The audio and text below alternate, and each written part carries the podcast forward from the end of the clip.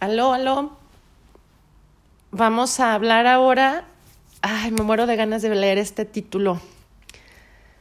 A ver si cubre nuestras expectativas. Se supone que no debemos de tener expectativas, ¿verdad? Pero ay, quiero que me lleguen como muchos este coscorrones para aprender. Vamos a ver si, si nos llegan, ¿sale? Este es el segundo capítulo del libro y se llama El primer amor. Vamos a ver. La propia autoestima no puede ser verificada por los demás. Tú vales porque tú dices que es así. Si dependes de los demás para valorarte, esta valorización estará hecha por los demás. Puede ser que tengas una enfermedad social, una enfermedad que no se pueda curar con una simple inyección es muy probable que te, haya que te haya infestado el virus del desprecio a ti mismo.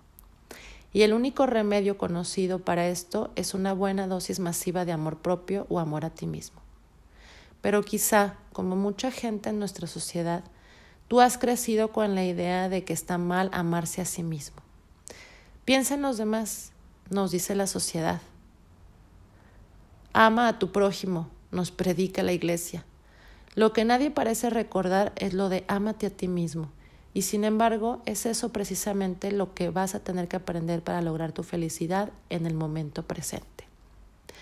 De niño aprendiste que amarte a ti mismo, algo natural en aquel entonces, era lo mismo que ser egoísta y consentido. Aprendiste a pensar en los demás antes de en ti mismo, a darles mayor importancia porque de una manera, de esa manera demostrabas que eras una buena persona, entre comillas. Aprendiste a anular y te alimentaron con conceptos como el de debes compartir tus cosas con tus primos. No importa que fueran las cosas que más querías. Tus tesoros personales o que ni tu papá ni tu mamá pudieran no estar compartiendo sus juguetes de adultos con los demás. Incluso puede que te hayan dicho que a menudo, perdón, pueden que, puede que te hayan dicho a menudo que los niños callan cuando hablan los adultos y que debes saber cuál es tu lugar. Los niños se consideran hermosos e importantes por naturaleza, pero al llegar a la adolescencia los mensajes de la sociedad ya han echado raíces. La desconfianza en sí mismos está en pleno apogeo y con el pasar de los años esa sensación recibe constantemente refuerzos. Después de todo, no debes andar por el mundo amándote a ti mismo ¿Qué pensarán de ti los demás? Las indirectas son sutiles y la intención que las alienta no es mala, pero logran mantener a raya al individuo. Empezando con los padres y la familia y siguiendo con el colegio y los amigos. El niño aprende estos encantadores modales sociales que son como la marca de ley del mundo de los adultos. Los niños nunca actúan así entre ellos a menos que sea para darles gusto a los mayores. Que digan siempre por favor y gracias, que hagan una venia, que se levanten cuando entra un adulto en la habitación, que pidan permiso para levantarse en la mesa, que aguanten las eternas caricias en las mejillas y las sobadas de cabeza de los adultos. El mensaje es muy claro. Los adultos son importantes, los niños no cuentan. Los demás tienen importancia, tú eres insignificante. No te fíes de tu propia opinión. No te fíes de tu propia opinión era el corolario número uno. Y había un enorme paquete de refuerzos que venían abajo del título de buena educación. Estas reglas encubiertas por la palabra modales te ayudaban a internalizar los juicios de los demás a expensas de tus propios valores. No es sorprendente, pues, que estas mismas preguntas y dudas, estas mismas definiciones que te niegan como personas, persisten en la madurez. ¿Y cómo logran introducirse estas dudas en uno mismo? Quizá tengas problemas en el importante tema de amar al prójimo. Pero el amor a los demás está relacionado directamente con el amor que te tienes a ti mismo.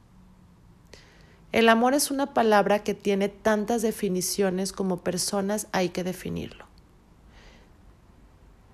Prueba esta a ver cómo te va.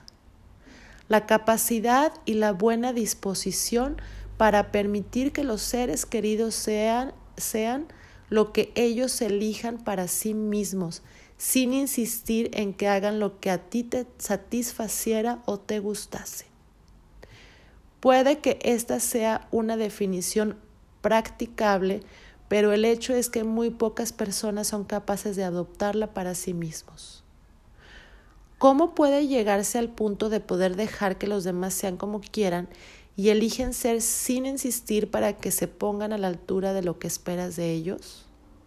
Muy sencillo, amándote a ti mismo, sintiendo que eres importante, hermoso y que vales mucho.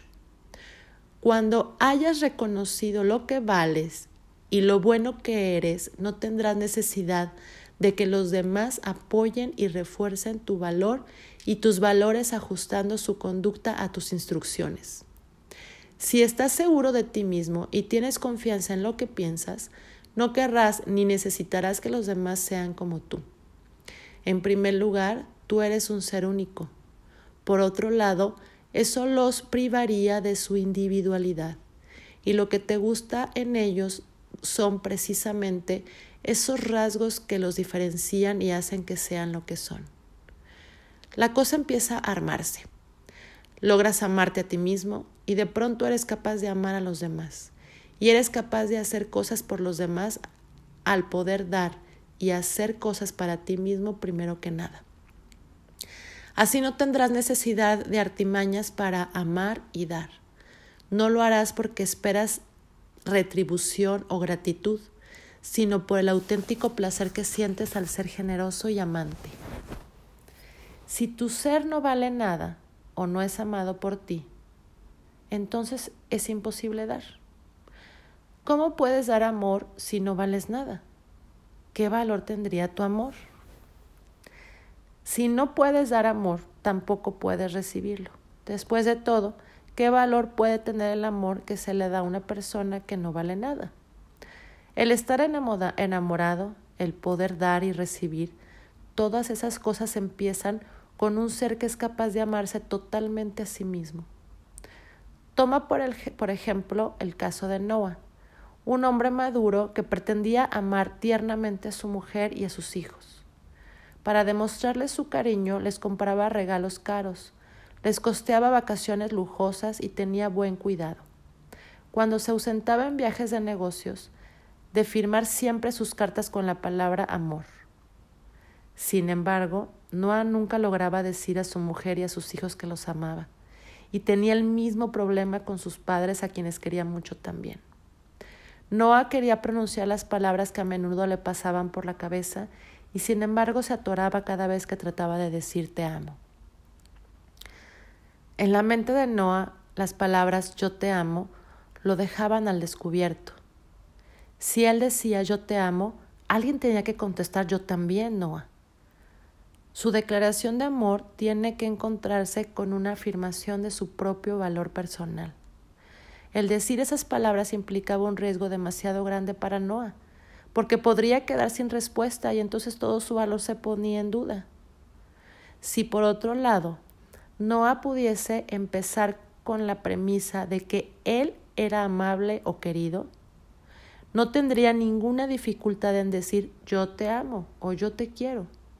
Y si no le respondían con el deseado yo también te amo, Noah, él vería que él vería que eso nada tiene que ver con su propia autovaloración, puesto que ésta estaba intacta desde antes de que siquiera empezara a hablar.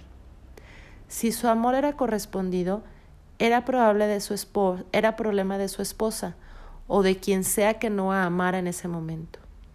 Podría ser que él deseara el amor de la otra persona, pero este no sería indispensable para su autovaloración.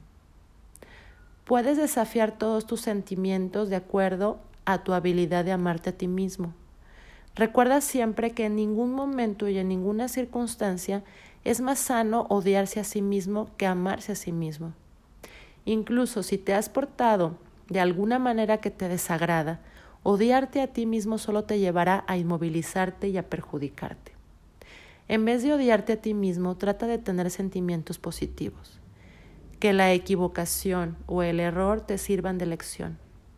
Haz el propósito de no repetirlos, pero no los asocies con tu autoestima o tu autovaloración.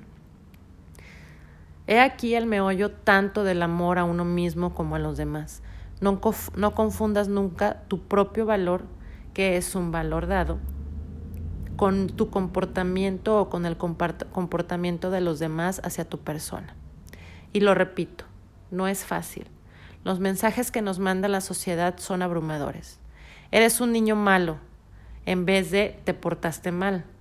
Mamá no, quiere, no te quiere cuando te comportas de esa manera, en vez de a mamá no le gusta cómo te portas. Las conclusiones que sacas de este tipo de mensajes son, ella no me quiere, debo de ser un desastre, en vez de no le gusta mamá. Esa es su decisión y aunque no me gusta que sea así, sigo creyendo que soy importante. En su libro Knots, que significa nudos, el doctor R. D. Lying resume el proceso de internalización de los pensamientos de los demás para equipararlo con la propia autoestima. Aquí va. Mi madre me ama, entonces yo me siento bien. Yo me siento bien porque ella me ama. Mi madre no me ama. Yo me siento mal. Yo me siento mal porque ella no me ama. Yo soy malo porque me siento mal. Yo me siento mal porque soy malo.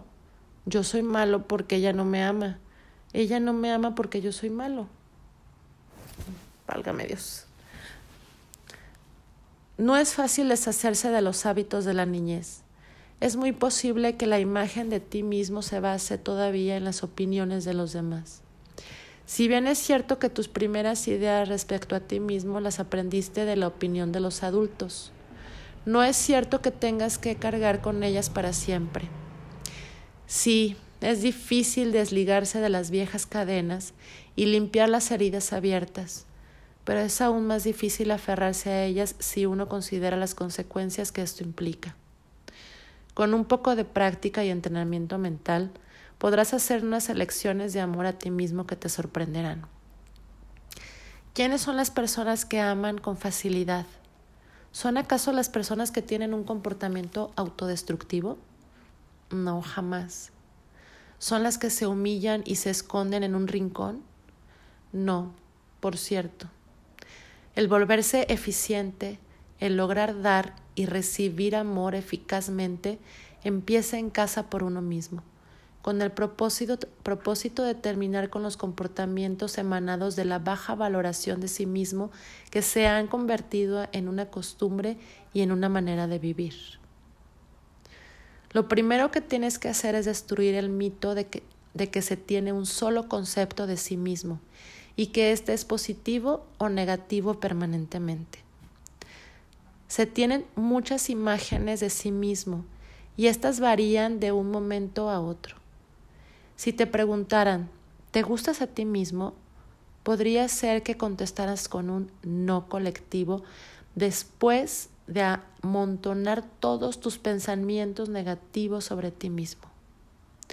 El romper las áreas de lo que no te gusta para catalogarlas en zonas específicas logrará dirigir tus esfuerzos hacia unas metas definitivas. Tienes diversas opiniones respecto a ti mismo, desde un punto de vista físico, intelectual, social o emocional. Tienes tu propia opinión respecto a tu talento para la música, el deporte, el arte, las tareas mecánicas, la literatura y demás. Tus autorretratos son tan numerosos como los de tus actividades. Y a través de todos estos comportamientos siempre estás tú, la persona que aceptas o rechazas. Tu autoestima, esa sombra amable siempre presente, tu consejera para la felicidad personal y para el dominio de ti mismo, no debe de estar en la relación directa de tu, de tu autovaloración. Tú existes, tú eres un ser humano, eso es todo lo que necesitas. Tú eres quien determina lo que vales sin necesidad de dar explicaciones a nadie. Y tu propio valor, que es un hecho en sí, no tiene nada que ver con tu comportamiento ni con tus sentimientos. Puede ser que no te guste cómo te has comportado en un momento dado, pero eso nada tiene que ver con tu autovaloración. Tú puedes escoger al ser el ser valioso para contigo mismo para siempre y de ahí emprender la tarea de elaborar tus imágenes a ti mismo. Todo empieza con tu yo físico. ¿Te gusta tu cuerpo? Si has contestado que no, trata de dividir esta respuesta en diferentes partes. Haz una lista de las cosas que no te gustan, empezando por arriba. Tu cabello, tu frente, tus ojos, párpados, mejillas. ¿Te gustan tus ojos? ¿Tu nariz? ¿Dientes? ¿Cuello? ¿Y qué pasa con tus brazos, dedos, pecho y estómago? Haz una lista larga, incluye también tus órganos interiores, tus riñones, el vaso, las arterias y el fémur. Ahora piensa en los oscuros ingredientes que te componen. ¿Qué piensas de tu cisura de Merlando, en tu zona coclear, de tu úvula, de tus glándulas adrenales, de tu pabellón auditivo externo? Tienes que hacer una lista larga y completa. No es que tengas buen cuerpo, tú eres tu cuerpo.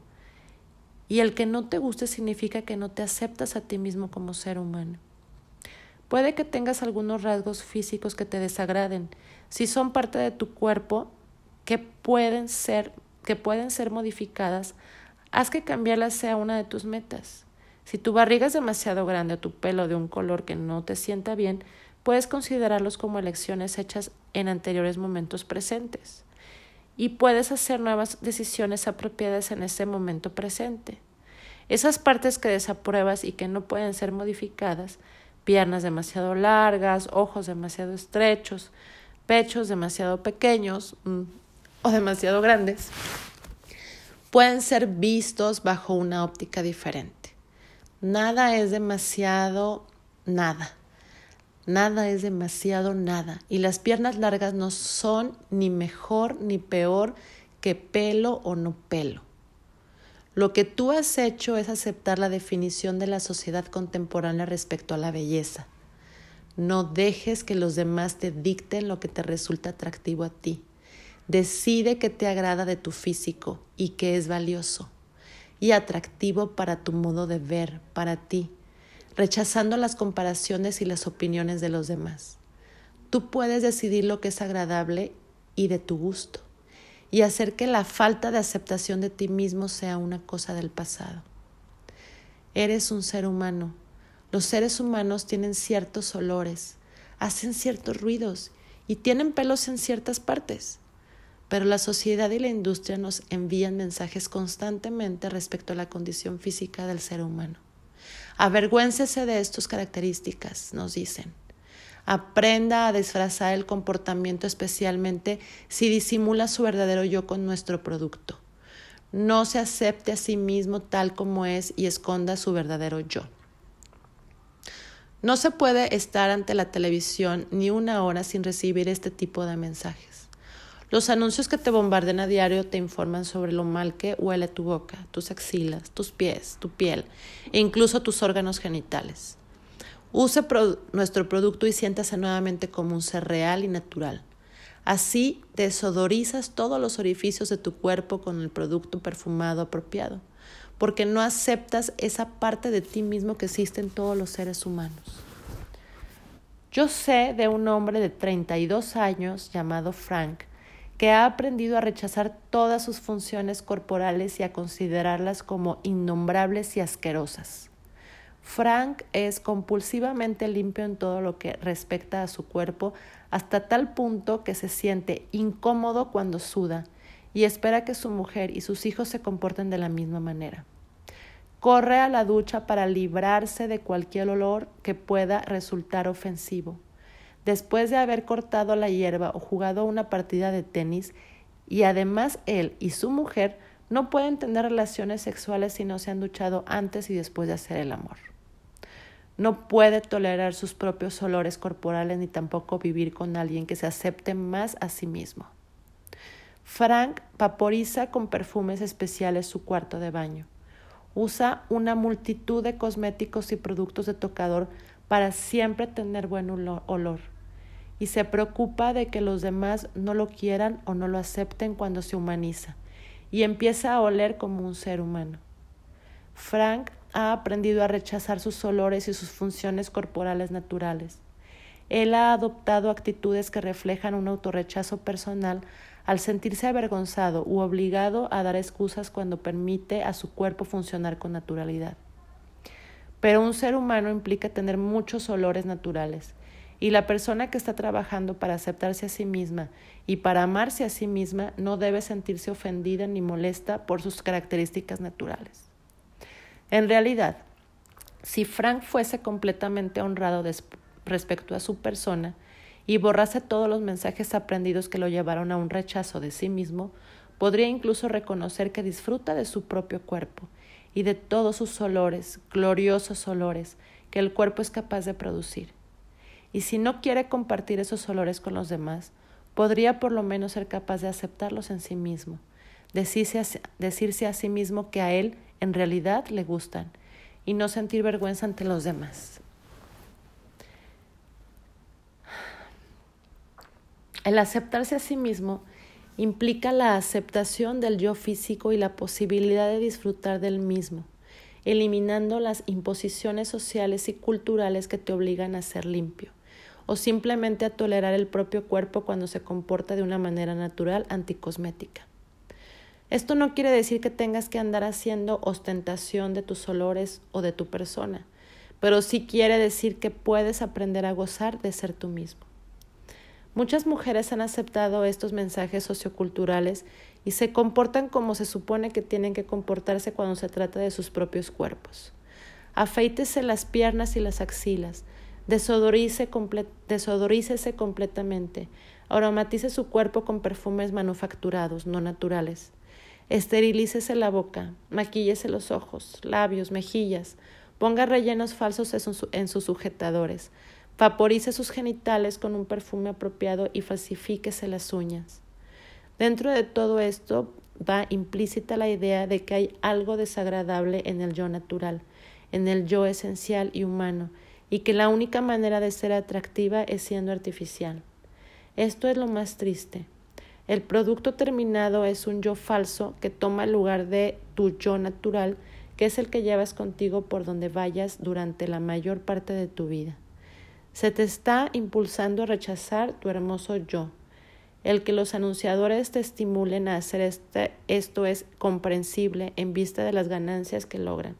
Pero el que tú compres tus productos es menos el que tú compres tus los productos es menos comprensible puesto que estás escogiendo desechar a tu yo real y verdadero.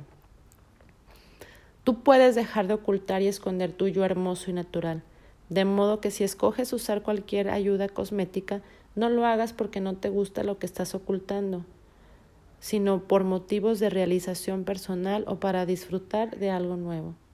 El ser honrado contigo mismo en este campo no es fácil. Lleva su tiempo aprender a distinguir entre lo que realmente nos gusta y lo que la industria cosmética dice que debemos, debe gustarnos. Es posible hacer el mismo tipo de elecciones con todas las imágenes que tienes de ti mismo. Puedes elegir considerarte una persona inteligente aplicándote a ti mismo tus propias normas. En efecto, mientras más feliz te haces a ti mismo, más inteligente eres. Si hay áreas en las que fallas o funcionas deficientemente como en álgebra, ortografía o redacción, este es simplemente el resultado natural de las elecciones que has estado haciendo hasta ahora. Si te decidieras a dedicar más tiempo a la práctica de cualquiera de estas tareas, no hay duda que llegarías a hacerlas mejor. Si la imagen de ti mismo es la de una persona no demasiado inteligente, Acuérdate de lo que dijimos respecto a la inteligencia en el capítulo 1. ¿Se acuerdan? Que las personas inteligentes son las que pueden controlar sus emociones y ser felices. Si te subestimas es porque has adquirido esa noción y te comparas con otros en cierto tipo de variables relacionadas con categorías académicas o escolares. Sin duda, esto te sorprenderá pero puedes escoger ser tan inteligente como quieres. La capacidad es realmente una cuestión de tiempo más que de cualidad innata. Un hecho que apoya esta declaración es el de las normas para clasificar los test de aptitud escolar. Estas normas demuestran que las puntuaciones logradas por los mejores alumnos de un nivel dado son alcanzadas por la mayoría de los alumnos de los niveles posteriores. Otros estudios demuestran que aunque la mayoría de los alumnos logran dominar ciertas tareas aprendidas, algunos lo hacen más pronto que los otros. Sin embargo, la etiqueta deficiente, deficiente o incluso retardado se aplica a menudo a los que avanzan más lentamente hacia el logro de un completo dominio en cualquier campo que sea. Escuchemos a John Carroll cuando habla al respecto en su artículo Un modelo para el aprendizaje escolar, que aparece en Teachers College Record. La aptitud es el tiempo requerido por un estudiante para dominar una disciplina.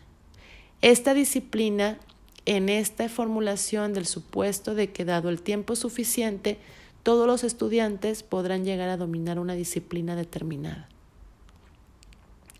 Con suficiente tiempo y esfuerzo, podrías, si así lo decidieras y eligieras hacerlo, dominar casi cualquier disciplina académica, pero no haces esa elección y tienes muy buenos motivos para no hacerla. ¿Con qué fin aplicarías energías de tu momento presente para resolver oscuros problemas o aprender algo que realmente no te interesa? Ser feliz, vivir efectiva y eficientemente y amar son metas mejores y más importantes. Se trata de demostrar que la inteligencia no es algo que has heredado o que te ha sido otorgado. Tú eres tan inteligente como decidas serlo. El que no te guste lo inteligente que has escogido ser es simplemente una forma de subestimar, de despreciarse a sí mismo, que solo puede tener consecuencias perjudiciales para tu propia vida. La lógica de poder escoger tus autorretratos es aplicable a todas las fotografías de ti mismo que almacenas en tu mente. Tu comportamiento social es tan apropiado como tú eliges que sea. Si no te gusta cómo te comportas socialmente, Puedes tratar de cambiar sin confundir tu comportamiento con tu propia autovalorización. Al mismo tiempo, tu talento, ya sea artístico, mecánico, atlético, musical, etc., es en gran parte el resultado de elecciones que ya has hecho y no se deben confundir con lo que es tu valor personal. Con el mismo enfoque, el capítulo precedente trató de demostrar que tu vida emocional era el resultado de lo que tú habías elegido. El aceptarte a ti mismo en base a lo que te consideras que es lo apropiado para ti es algo que puedes decidir hacer ahora mismo. El reparar o modificar aquellas cosas que no están a la altura de lo que quieres puede llegar a ser una ocupación encantadora. No hay motivo para que elijas sentirte inapropiado o indigno, simplemente porque hay cosas en ti mismo que has decidido mejorar. El disgusto con uno mismo puede tomar muchas formas y quizá tú mantienes un comportamiento de subestima de ti mismo. He aquí una breve lista de comportamientos típicos de subestimación que entran en la categoría del auto. Uf, estoy medio leyendo. Y esto es súper común. Acuérdense, esa es una lista de comportamientos que siempre hacemos, en lugar de aceptarlos, siempre estamos rechazando. Rechazar los cumplidos que recibes. Oh, no, no es nada. En realidad no soy inteligente, simplemente tengo mucha suerte. Inventar excusas para explicar por qué te ves bien.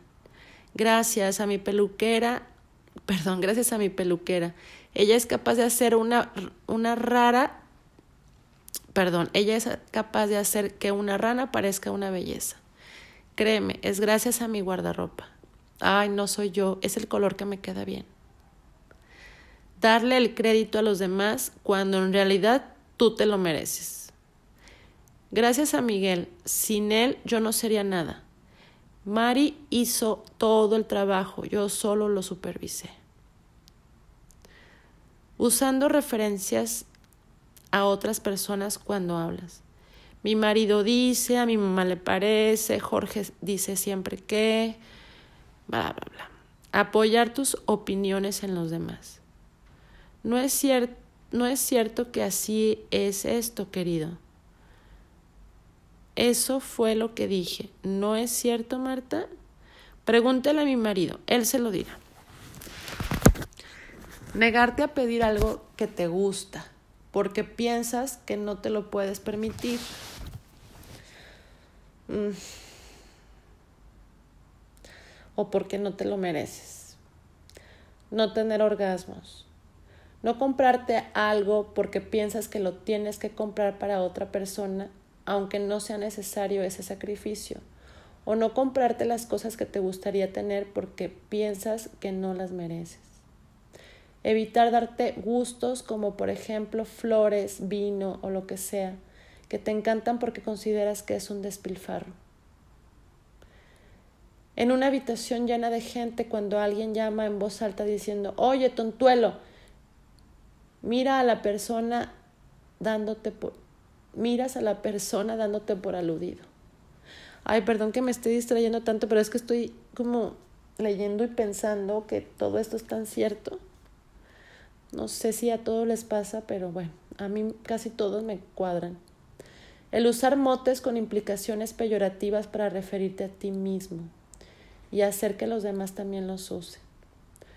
Un amigo o un amante te regala una joya, inmediatamente te pasa por la cabeza un pensamiento de este tipo.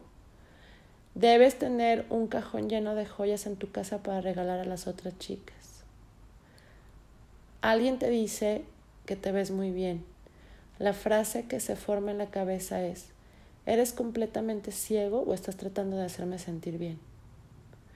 Alguien te lleva a un restaurante o un teatro y tú piensas, así es siempre al principio, pero ¿cuánto durará cuando descubra qué tipo de persona soy realmente? Una chica acepta una invitación para salir contigo y tú piensas que lo hace por sentimiento caritativo. Uf. Inventes, creo que todo tengo yo.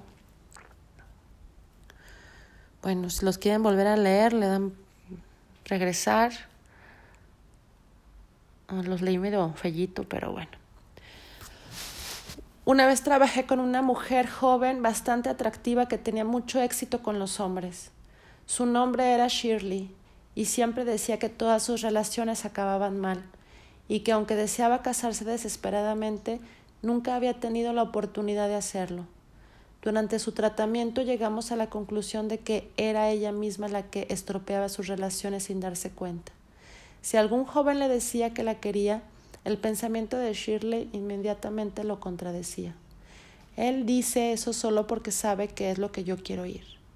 Shirley estaba a la pesca de la frase que la subestimaría.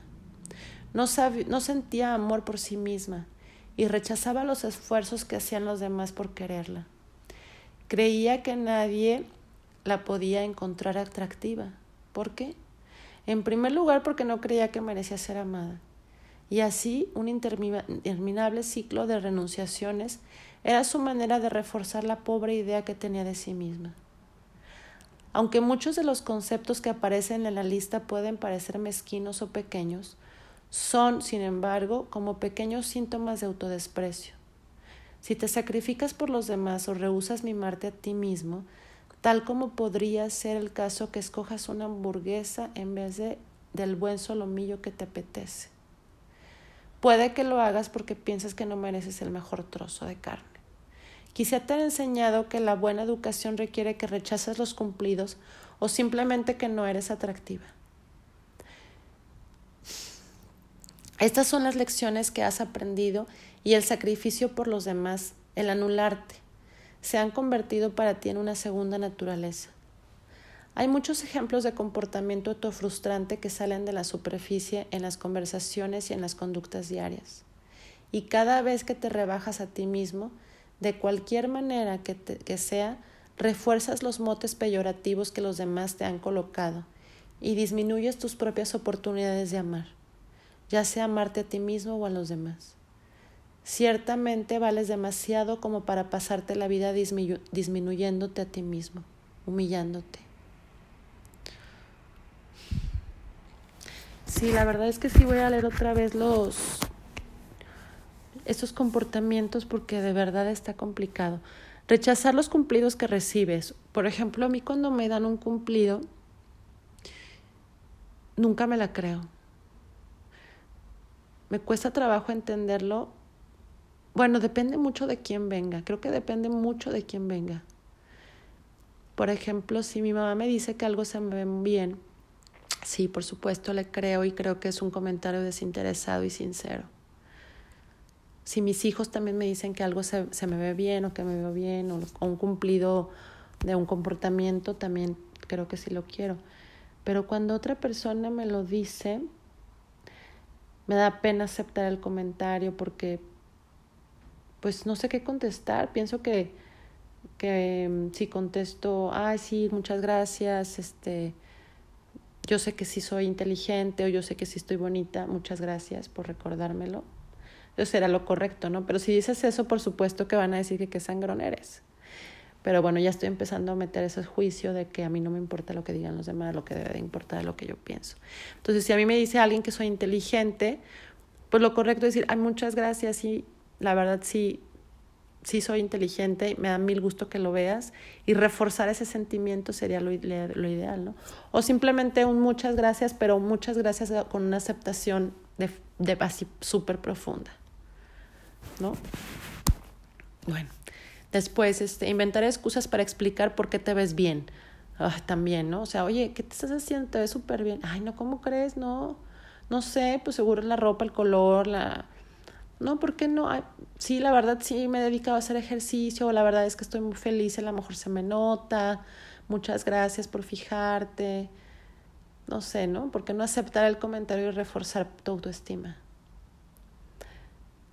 Darte darle el crédito a los demás cuando en realidad tú te lo mereces. Mismo caso, o sea, cuántas veces yo hace un momento lo hice, pinté un, un cuadro y vino una amiga a visitarme y en lugar de decirle, mira el cuadro que pinté, no sé por qué se me ocurrió, estaba mi hija ahí, no sé por qué se me ocurrió decir, mira el cuadro que pintamos.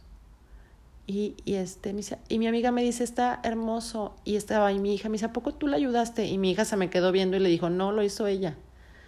Entonces, ¿por qué? ¿Por qué la tengo que meter? No sé. Yo lo hice, yo lo hice y si les gusta, bueno, y si no les gusta, también acepto el comentario, ¿no? Es como para blindarme por si no les gusta, pues que sepan que lo hicimos entre las dos o no sé, no sé por qué hago eso. Usar referencias, usando referencias a otras personas cuando hablas, ¿no? Es, yo sí me pasa también mucho que estoy platicando y, ah, este, quiero, quiero, por ejemplo, decir algo que me da pena, ¿no? Entonces, ay, pues como mi mamá, como mi mamá me decía, los hombres son malos, ¿no? A ver, si tú lo que quieres decir es que sigues pensando que los hombres son malos, no tienes que meter a tu mamá, ¿sabes qué? Yo pienso que los hombres son malos. Independientemente que sea cierto, no es mi pensamiento.